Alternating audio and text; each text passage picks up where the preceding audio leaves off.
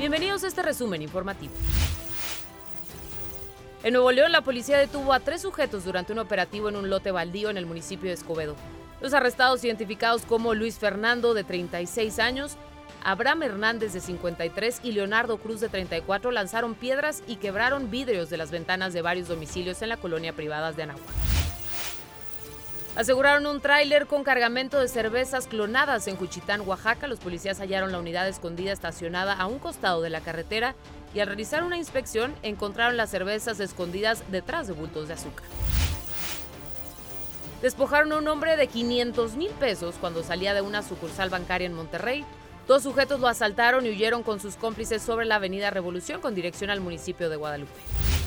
Hasta aquí este resumen de noticias. No olvides seguirnos en nuestras diferentes plataformas, arroba DN40 en Twitter, arroba DN40MX en el resto de las plataformas y así mantenerte informado.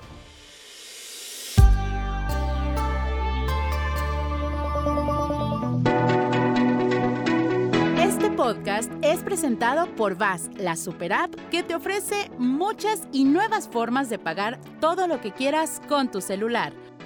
Olvídate de las filas y dedícate a lo que más te gusta. Ver tele en vivo, películas, escuchar música, podcast y estar siempre enterado de las noticias más importantes. Todo en un mismo lugar. VAS, la super app con todo.